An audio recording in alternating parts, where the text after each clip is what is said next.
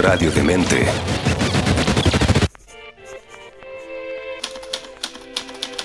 Leer, escuchar, ver, compartir, dialogar, debatir, construir. Todas y cada una de estas acciones depende de muchos, tantos factores.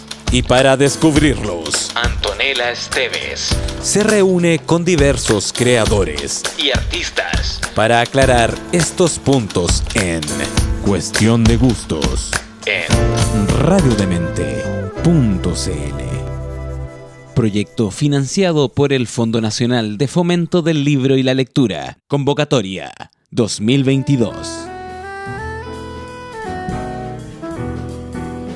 ¿Cómo están todos, todas, todes? Bienvenidos a esta nueva edición de Cuestión de Gustos, en donde nos encontramos para conocer las influencias, los procesos, los favoritos de nuestras escritoras y escritoras eh, también favoritos, y que en este caso nos acompañan en un ciclo dedicado a escritores y escritoras sub 40.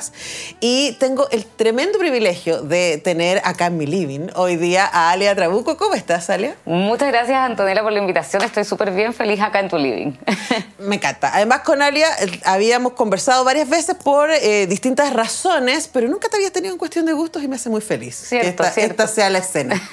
bueno, hoy día vamos a hablar de tus libros que hay ahí eh, y vamos a llegar a, a la resta, al premio también que, que tuvo recientemente en Alemania.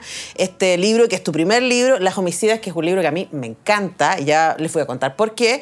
Y también esta belleza que eh, felicitamos, por supuesto, a nuestras amigas de banda propia por este trabajo de rescate que Siempre están haciendo. fan de, de banda propia. De ahí sí. tenemos toda la colección. Ahí las vi. Eh, en donde están rescatando escritos de grandes mujeres de la historia y haciéndolos dialogar con eh, escritoras contemporáneas que hacen la introducción, presentan al personaje, presentan los escritos y a la Alia le tocó este dedicado a Eleanor Marx. Vamos a llegar a todo esto, pero antes de este, que es el fin, eh, ¿cómo partió esta historia?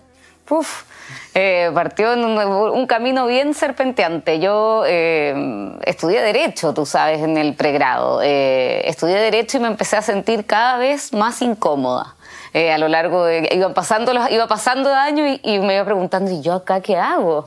¿No? ¿Qué voy a hacer aquí? Y, eh, me, empecé a, si bien mi decisión de estudiar Derecho eh, obedecía y a, un, a un interés y a una inquietud por ser abogada de derechos humanos y, me metí enseguida en eso, que es un área bien bonita del derecho, a medida que iba pasando el tiempo, eh, había algo que no me terminaba de cerrar en términos personales y entonces empecé a recurrir como una especie de salvavidas a la literatura.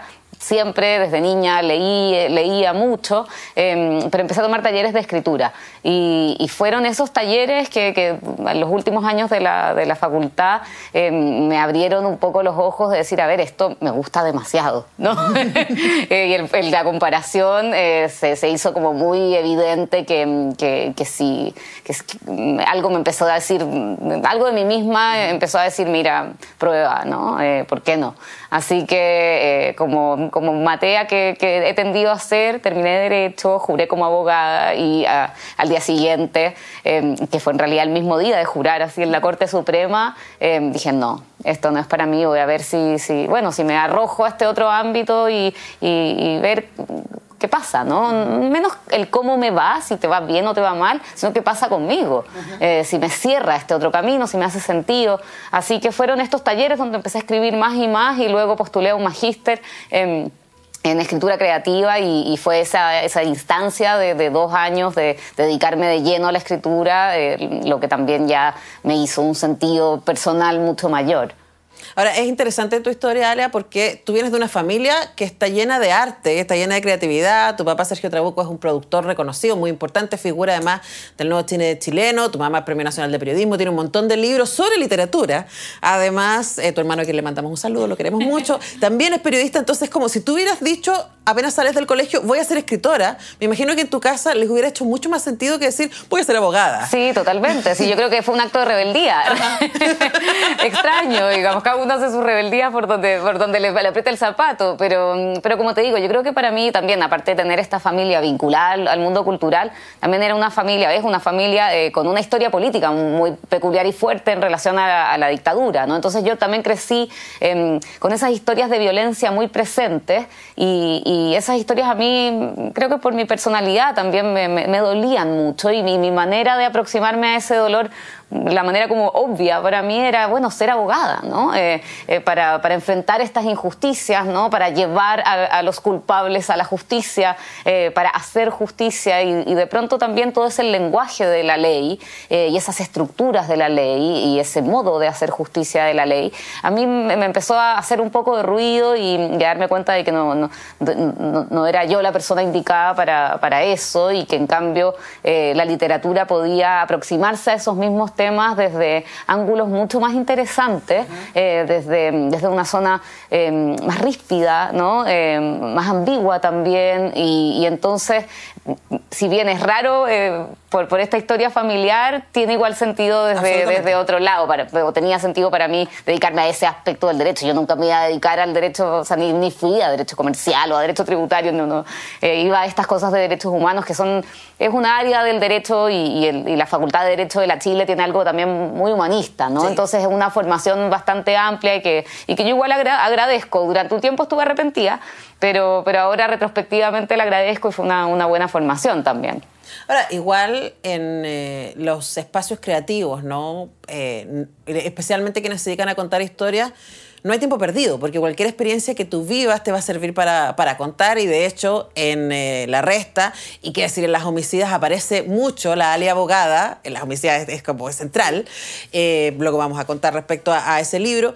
Eh, entonces me imagino que ese paso también te, te, dio algunas herramientas para mirar el mundo desde, desde, un lado específico que ha alimentado tu escritura. Sí, totalmente. O sea, y, también esto de contar historias, el derecho también cuenta cuentos. Bueno, de eso se trata Las Homicidas, ¿no? De, de, de desmontar un poco el cuento del derecho y, otros cuentos, de esto de contar, de, narrar ¿no? y armar relatos, eh, no es exclusivo de la literatura. Entonces fue también una manera de, pasar por esa formación y luego volverla a mirar, ¿no? Pero también, y este era el lado veo el lado más árido, ¿no? Es que el lenguaje del derecho es Realmente, bueno, lo dice Kafka, ¿no? Es como masticar, es como alimentar el espíritu con acerrín. Em, y realmente estar, eh, estar haciendo eso, que es comer acerrín y masticarlo em, eh, durante cinco años que duraba la carrera, más el horroroso examen de grado, ¿no? Más, eh, fue una experiencia que para alguien con inquietudes estéticas era bastante fuerte, ¿no? Era bastante deprimente. Y yo creo que cuando ya estaba al borde de deprimirme, fue como, no, a ver, talleres, empezar a salir y a buscar otros lenguajes. Entonces, claro, por supuesto que, que, sirve haber pasado por, por otras experiencias, eh, porque la vida eh, te, las pone al frente. Pero, mm, y, el derecho fue eso, no pasar por una experiencia que ahora parece un poco más rara en relación a los últimos años de mi vida, pero que, que a la vez, claro, me permite, me sigue permitiendo ver el mundo desde otros ángulos, ¿no? que, que están un poco cifrados. El derecho tiene eso, que, que, parece un lenguaje cifrado, que lo hacen para tener poder los abogados, ¿no? Ocupar estas, como los médicos, ¿no? Ocupar estas palabras ¿no? muy técnicas que... Hablar el leguleyo. Exacto, como para aislar su propio eh, campo discursivo de poder, ¿no? Eh, y haber tenido... El, el, ahí, haber sido, me siento como que fui espía, ¿no? Eh, y que ahora lo puedo seguir mirando con un punto de vista crítico, que sobre todo por los momentos que está pasando nuestro país en el presente, donde el derecho ha estado tan en el centro, ha sido una tremenda herramienta también para pensar. Bueno, vamos a volver a hablar de de dónde viene la escritura de nuestra invitada Alia Trabuco en este Cuestión de Gustos.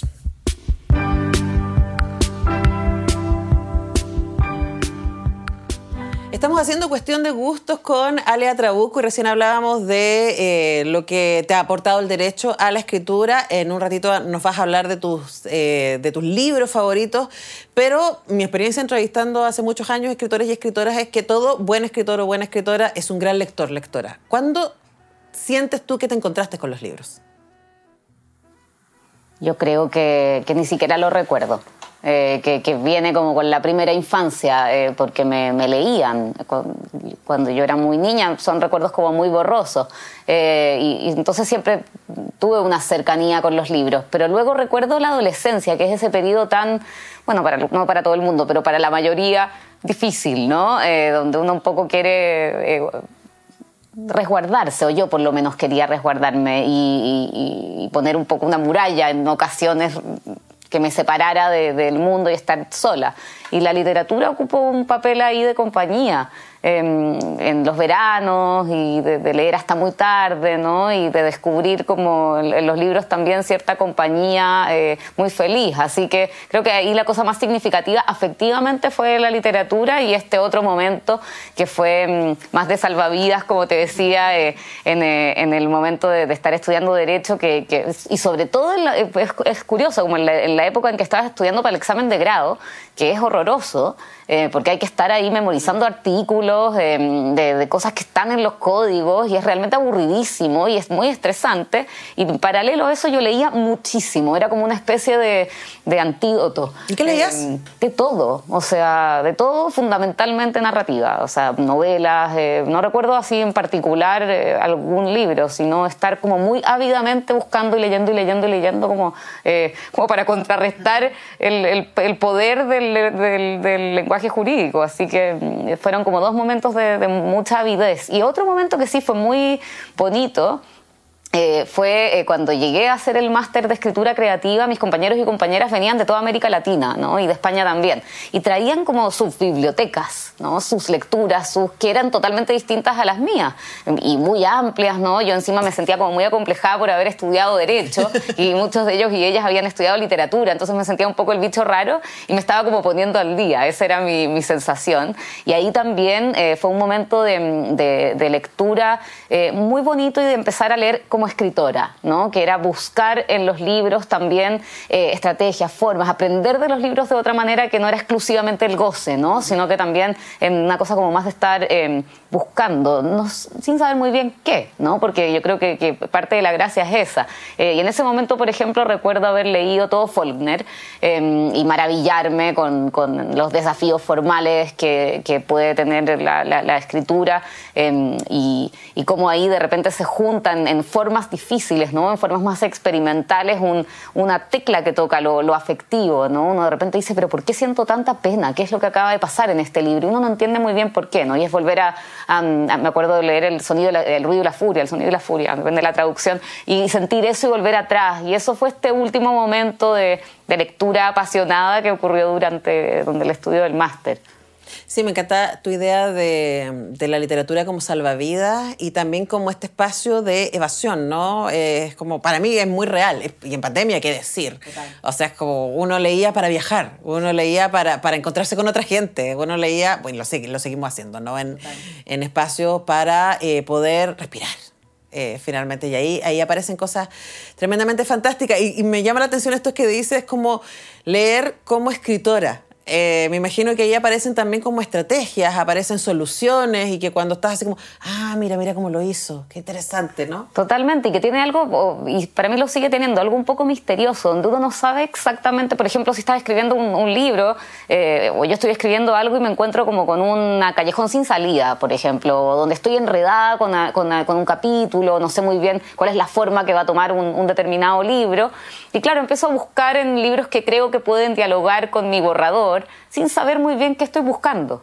¿No? Eh, y es, hay algo de perderse en eso, donde uno de repente no encuentra la, respuesta específica, pero encuentra las preguntas para formularle al propio texto, ¿no? de, lo cual pueden sí salir las respuestas. Entonces es una manera de leer eh, que es diferente, que eh, y que también es muy bonita em, y que supone un diálogo como con el autor, con la autora, em, diferente, mucho más activo eh, y, que a mí también me ha resultado muy gratificante. Eh, aparte de la evasión, aparte del, viajar, es como una manera de pensar con el otro, de pensar con los otros autores y autoras. Y eso también para mí es, es, em, es, es como un aprendizaje constante. Claro, y además que cada libro es como, ah, mira la estructura, ¿no? Ahora, en tu caso es muy difícil ah, reconocer la estructura, porque los tres libros que tenemos acá en nuestra mesa, que son eh, tus tres libros publicados, eh, son súper distintos. eh, uno de otro. Entonces, me imagino que las estrategias para escribir cada cosa, porque uno un ensayo introductorio a, a los textos de Leonor Marx, La Resta es una novela, eh, 100% ficción, por supuesto tiene muchas cosas de la, de la historia chilena contemporánea, eh, y me imagino inspiraciones de gente que conoces, y Las Homicidas es un, un, ejercicio ensayístico también a partir de material de prensa y a partir de material judicial de estas mujeres que eh, fueron asesinas durante el siglo XX. ¿Cómo fuiste pensando? Empecemos por la resta, después hablaremos de, lo otro, de los otros libros, ¿no? ¿Cómo, eh, además pensando que era tu primer libro, eh, ¿Cuáles fueron las estrategias? ¿Cómo te acercaste a esa primera escritura? Sí, a mí la pregunta por la estructura de los libros me encanta. Es como una de, mis preguntas favoritas. Como me, divierte mucho pensar la estructura de un libro y, jugar con eso, romperla, ¿no? Tenerla y luego romperla. Eh, o creer que, uno ya va, a seguir determinada regla, ¿no? Y luego, y luego no, eh, digamos, eh, intervenirla, como en las homicidas, que hay como una, una, cierta continuidad hasta el último caso en que, en que yo introduzco una ficción, ¿no? Entonces cambio las propias reglas del juego. Y en el caso de La Resta fue una pregunta fundamental, la de la estructura, porque, bueno, La, Resta es una novela eh, que, narra la historia de estos tres amigos que van, que es, o sea, la parte de la trama, digamos, que van a buscar este cadáver argentina, pero es una, historia que tiene que ver con la memoria chilena chilena, ¿no? Y con el dolor y la herida que produjo la dictadura en las generaciones posteriores, ya no en la que la sufrió directamente, sino en la mía, ¿no? En mi generación. Y para mí la, la, la pregunta de la, de la estructura era, era la siguiente. ¿Puedo contar esta historia con un principio, medio y fin? ¿Esta historia puede ser contada con esa estructura tradicional? Y la respuesta enseguida fue no es que yo no puedo narrar esta historia de esa manera, porque esta es una historia llena de agujeros, sí. porque es como una herida, ¿no? Estar herida todo el tiempo rompiendo el relato.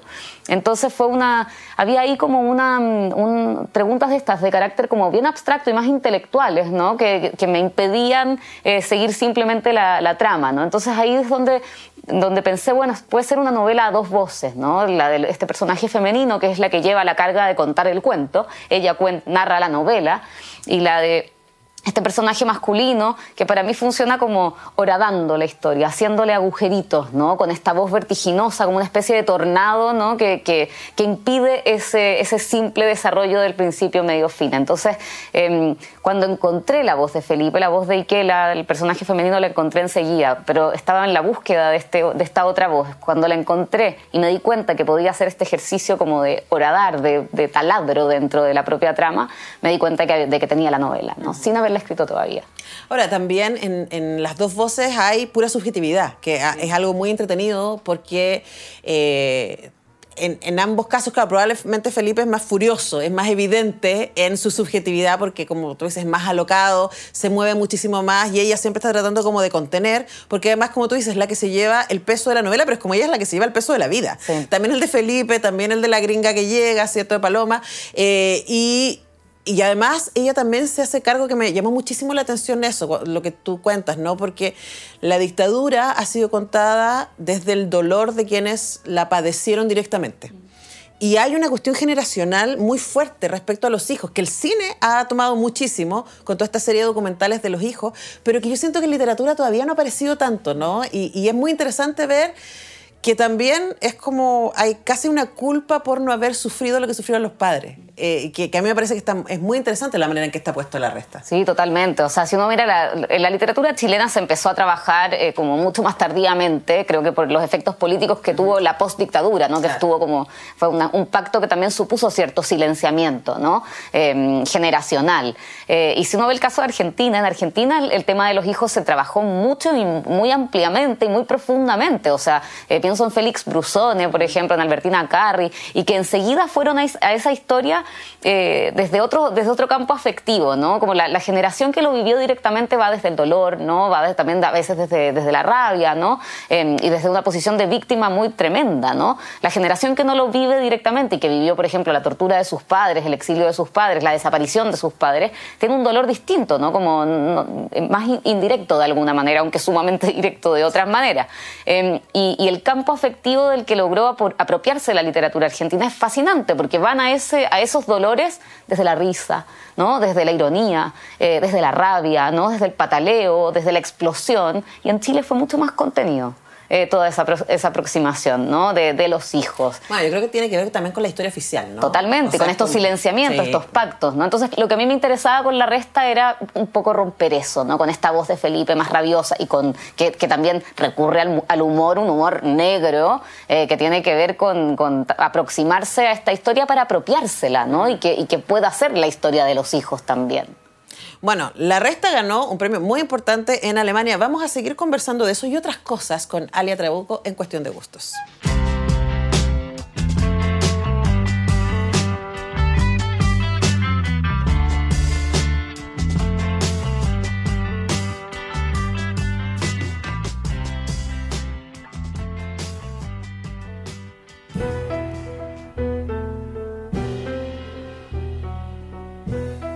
Bueno, en esta sección seguimos conversando con Alia Trabuco, ahora para hablar de sus cosas favoritas, porque esto es cuestión de gustos, pues Alia. Entonces, en esta parte nosotros queremos conocer qué es lo que haces cuando tienes tiempo libre, qué es lo que te inspira, y veo que trajiste tus libros favoritos. Sí, así me encargaron, así que traje mis libros favoritos, porque obviamente entre las actividades preferidas está la lectura, que se le va a hacer, ¿no? Sí, por ahí se empieza. Uh -huh. Así que cuando hay tiempo libre, que por cierto siempre es poco, eh, leo mucho. Eh, y otra cosa que hago que no tiene nada que ver y para descansar precisamente de las letras es que cocino, así que me parece muy apropiado el ah, que estemos aquí en la cocina. Sí, me parece lo más, sí, me gusta mucho cocinar. Eh, me gusta cocinar cosas difíciles, de modo de, de, tener que concentrarme. Entonces, como busco recetas o cosas árabes, uh -huh. eh, de acuerdo ahí a mi... Tira a, la sangre. Exacto, tira la sangre. Y mucha invitación a amigos ahí donde experimento con ellos, pobrecitos, pero... Ya, ¿y cuáles cuál sientes tú que es tu plato así como signature, tu plato así como mm. el que te dicen los amigos, ah, ya, ya, no, ya, cocíname eso. Sin repetir ni equivocarse, así que voy variando. ¿Y no cuál es el que, que, más te gusta? Últimamente estoy haciendo un plato árabe que se llama cupe de pescado, eh, que es, el cupe es una, es una, carne cruda que se come con burgol y esta es una versión que se hace con pescado blanco cocido. Así que eh, es bastante rico, sí. Mira. Así que es una, una, una novedad. Mira, a mí me encanta comer, pero, pero no le hago la cocina. Por eso esta cocina está tan limpia siempre. pero, pero creo que es, tengo tanto cariño por la gente que se entusiasma cocinando. Uno es como la persona que le pone el vino al lado, así como que conversa. No, a mí más, es que yo creo que yo soy una mala cocinera. Entonces lo que pasa con eso es que necesito concentrarme y al necesitar concentrarme me relajo. ¿Y escuchas ¿no? música mientras haces eso? A veces sí, a veces no, se me, se me tiende a olvidar. Y otra cosa muy manual que me gusta hacer es jardinear.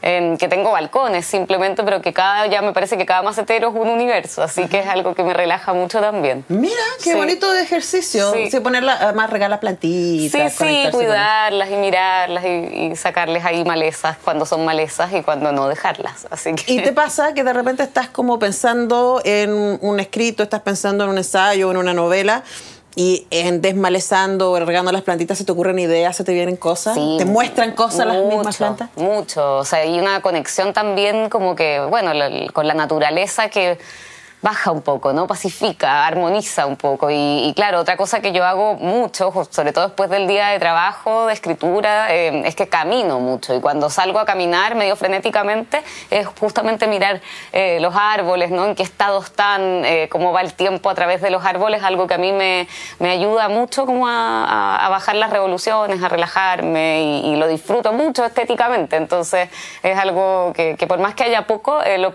digo, en Santiago, eh, me conecto con ese, con ese lado. Ahora, ¿y qué hacías cuando vivías afuera? ¿Tú- Lo mismo. Lo mismo. Salías a caminar, a buscar árboles. Sí, lo mismo, la verdad que sí, solo que vivía, cuando vivía en Londres vivía muy cerca de un parque, así que la- las caminatas eran por parques preciosos eh, y mucho más verdes, eh, pero, pero es lo mismo, o sea, no, no, no, no he variado mucho mis hábitos. O sea, vivir en ciudad, pero buscar el verde Sí, para, buscar el verde para despejar la cabeza. Y sobre todo, claro, después de, cuando cu- me, me pasa mucho me, me doy- me he dado cuenta ahora recientemente que ponte tú que estoy escribiendo muchas horas o tratando de escribir muchas horas, digo ya, esto se acabó, salgo a caminar y es ahí cuando se me ocurren soluciones, eh, caminos, ¿no? Cuando pienso que ya no estoy trabajando, como que le, le bajo al estrés y ahí surge. Así que es casi también una estrategia a estas alturas. Mira, qué bien.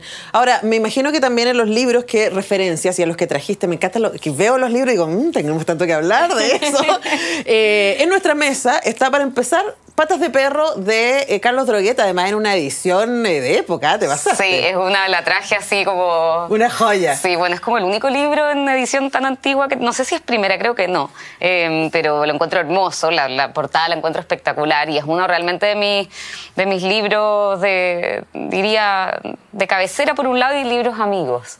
¿no? Como al que vas y vuelves y dices, ay, pues qué fabuloso, ¿no? Como... Qué fabuloso cómo resolvió, Sí, qué fabuloso qué- lo que qué hizo. frases hermosas, ¿no? Vuelvo a mis subrayados y digo, no, es que realmente se pasa, eh, Droguet. Se pasa con el lenguaje, se pasa con la, con la combinación de lo lírico y lo narrativo, ¿no? A mí me conmueve mucho, me gusta mucho Droguet. Así que, y Patas de Perros es el libro favorito.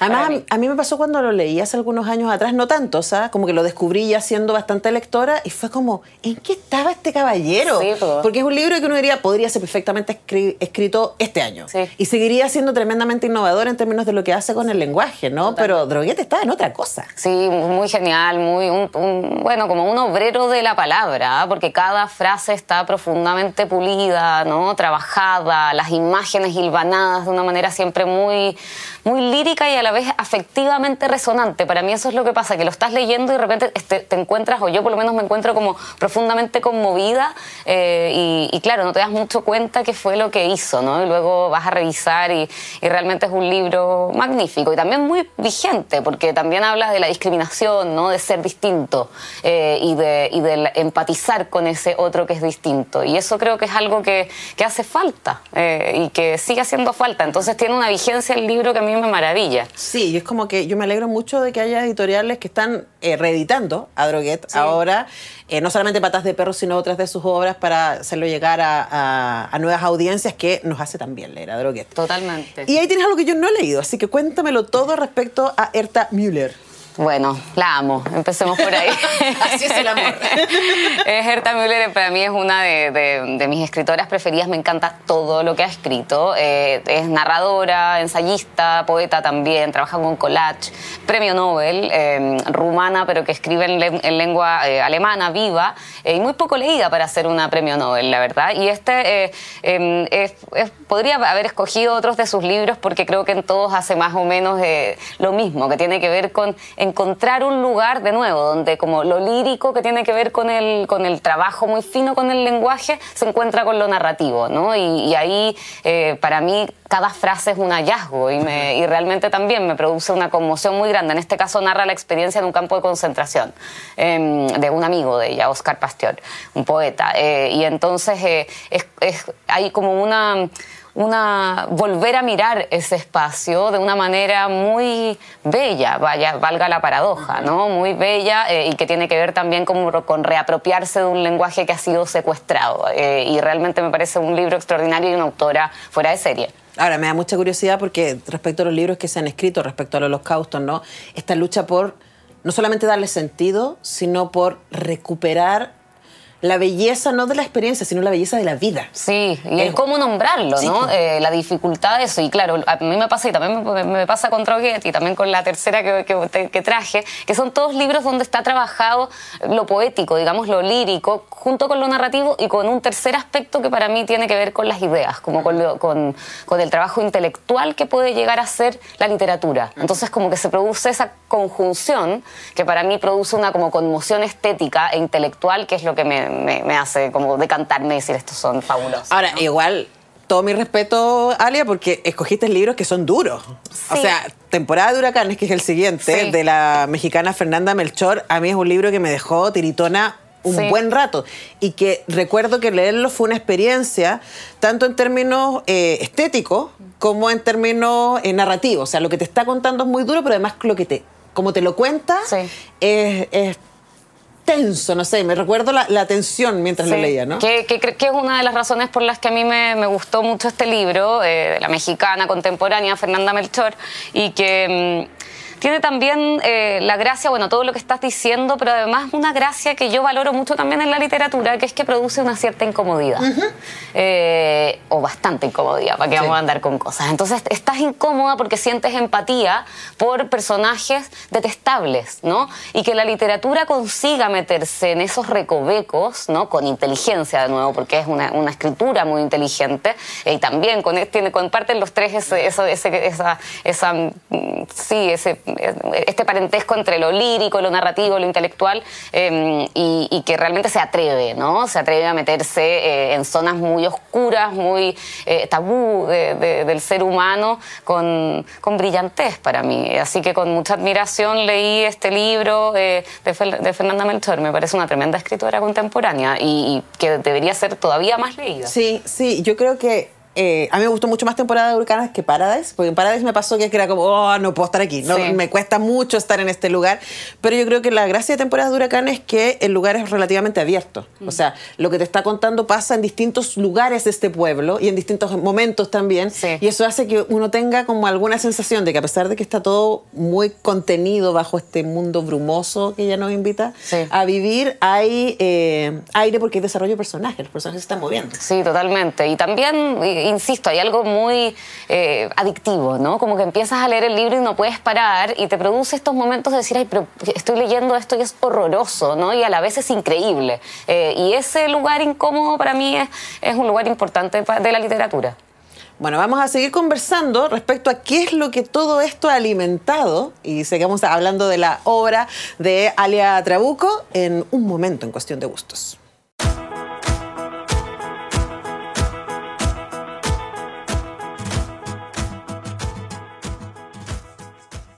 Bueno, venimos de hablar de los libros favoritos, de también de la cocina, ¿cierto? De las cosas que distraen a Alia Trabuco. Y llega un momento estelar para mí para que hablemos de Las Homicidas. Y digo estelar para mí porque a mí me encantó este libro. Eh, me encantó tanto que le dedicamos una, una República de las Letras. Y una de las cosas por las que me gustó mucho este libro es porque a mí me gusta, me entretienen mucho los libros que no se deciden en términos de género, ¿no? Porque es una investigación respecto a cuatro chilenas que en el siglo XX asesinaron.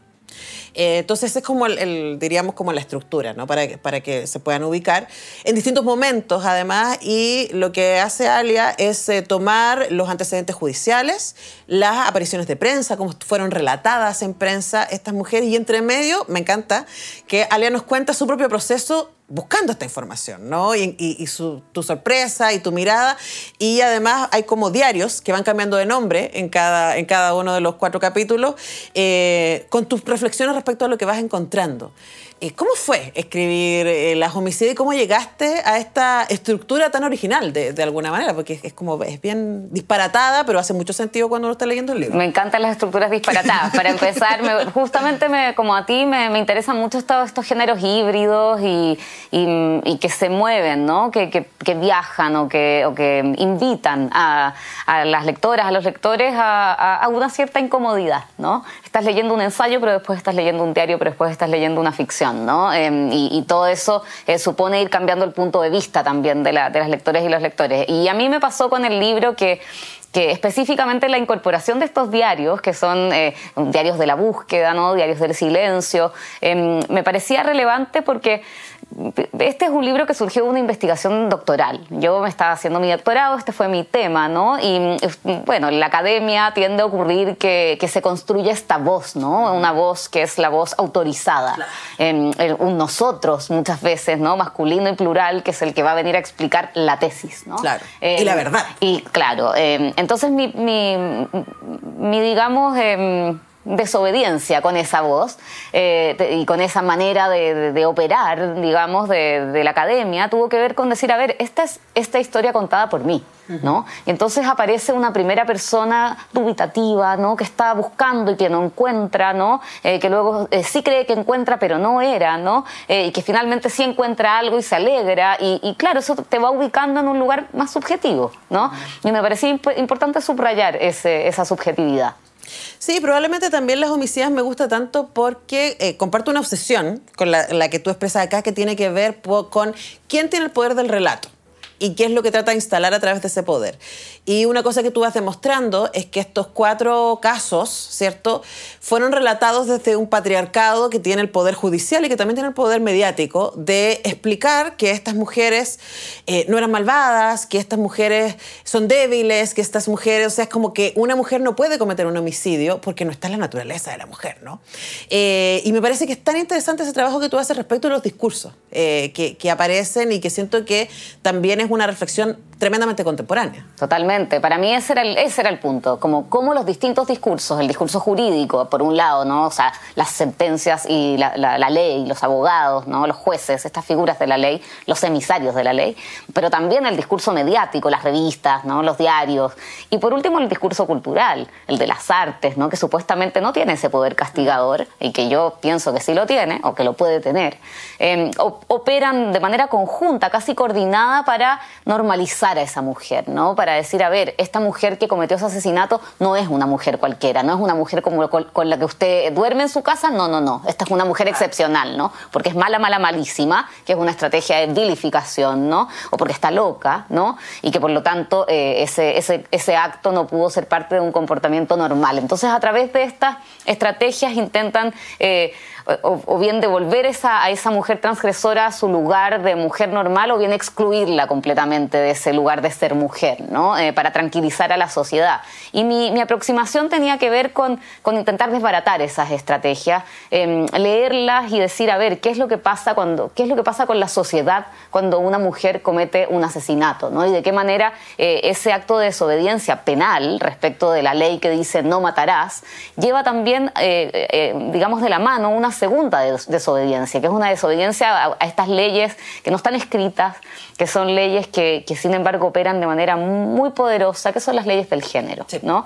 Y esa mujer, esa mujer que mata, a diferencia de un hombre que mata, eh, desobedece los mandatos de la feminidad. Un hombre que mata no solamente no desobedece los mandatos de la masculinidad, sino que muchas veces los confirma, ¿no? Y esa, esa diferencia era lo que a mí me interesaba profundamente. Entonces, eh, me aproximé a estos cuatro casos de principios de siglo, del año 16, 23, 55 y de los años 60, y eran como ventanitas también para ver qué significaba ser mujer, ¿no? ¿Qué significaba ser mujer a principios de, siglo y cómo estos casos eh, de desobediencia, ¿no? Ponían en cuestión esa definición. Eh, y para mí fue un trabajo, un aprendizaje muy grande, la verdad. Bueno, y muy entretenido. Ahora, una de las cosas también que aparecen en las homicidas es la idea de silenciamiento, de que a estas mujeres se les quita la voz.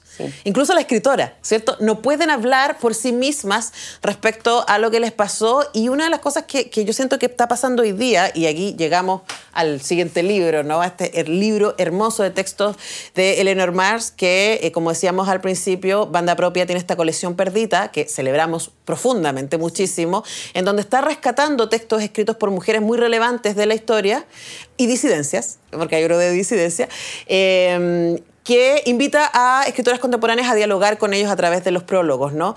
Y aquí también hay un ejercicio de aparición de un discurso que se nos había sido eh, guardado, que se nos había sido invisibilizado, ¿no? ¿Cómo fue para ti la experiencia de dialogar con Eleanor Marx? Primero, solo me quiero sumar realmente a la, al a la felicitación al trabajo de rescate que está haciendo Banda Propia con esta colección que se llama Perdita, eh, porque como decías tú, Antonella, pone en diálogo eh, textos que, que, que se hicieron desaparecer, porque no es que desaparecieron, porque en esa palabra como que no hay culpables, ¿no? que se hicieron desaparecer, los, los vuelve a traer y hace esta, este ejercicio. Hay una frase que a mí me encanta y la repito siempre, de la poeta y ensayista Adrienne Rich, que dice que releer es el acto feminista por excelencia.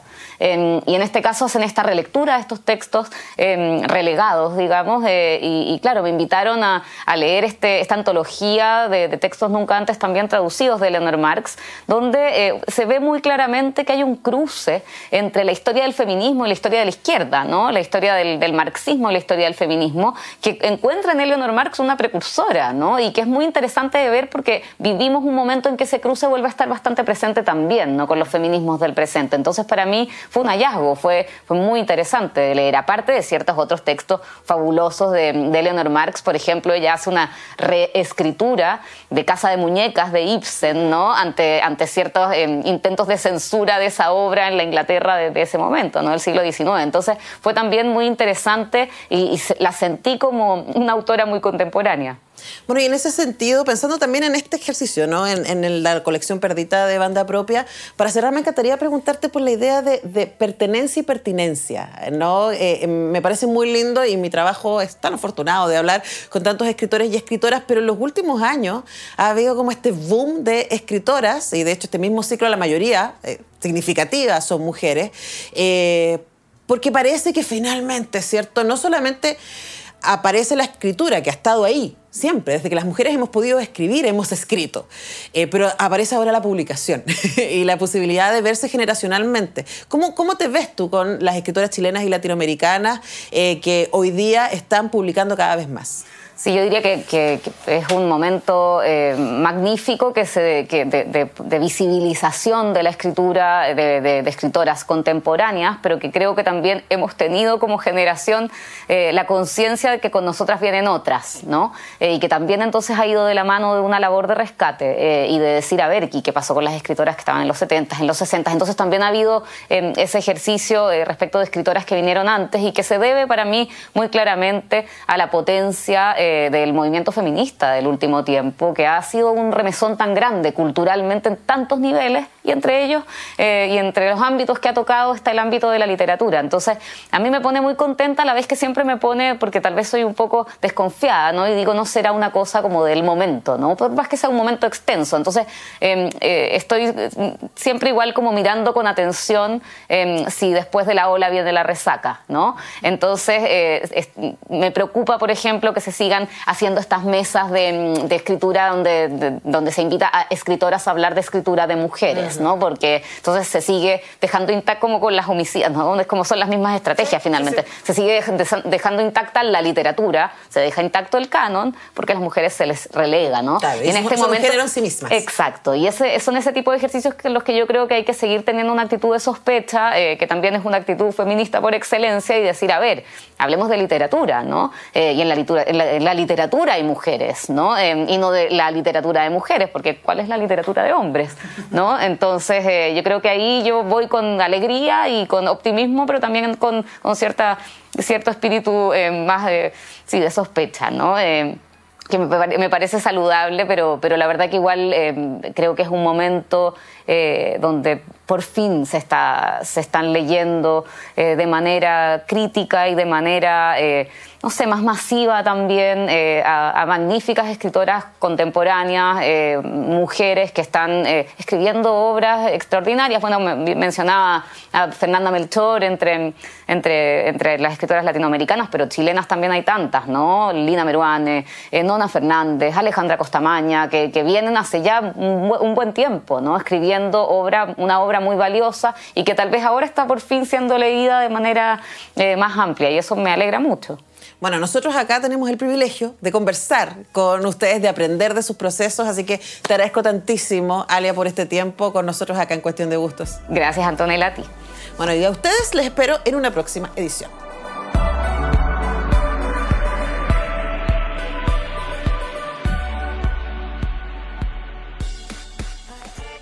Qué agradable es saber que a quienes seguimos o admiramos comparten sus gustos y preferencias. El contenido que los define lo ponen a tu alcance. Y Antonella Esteves lo prepara para digerirlo con una buena conversa y música. Porque al final todo es cuestión de gustos en radiodemente.cl.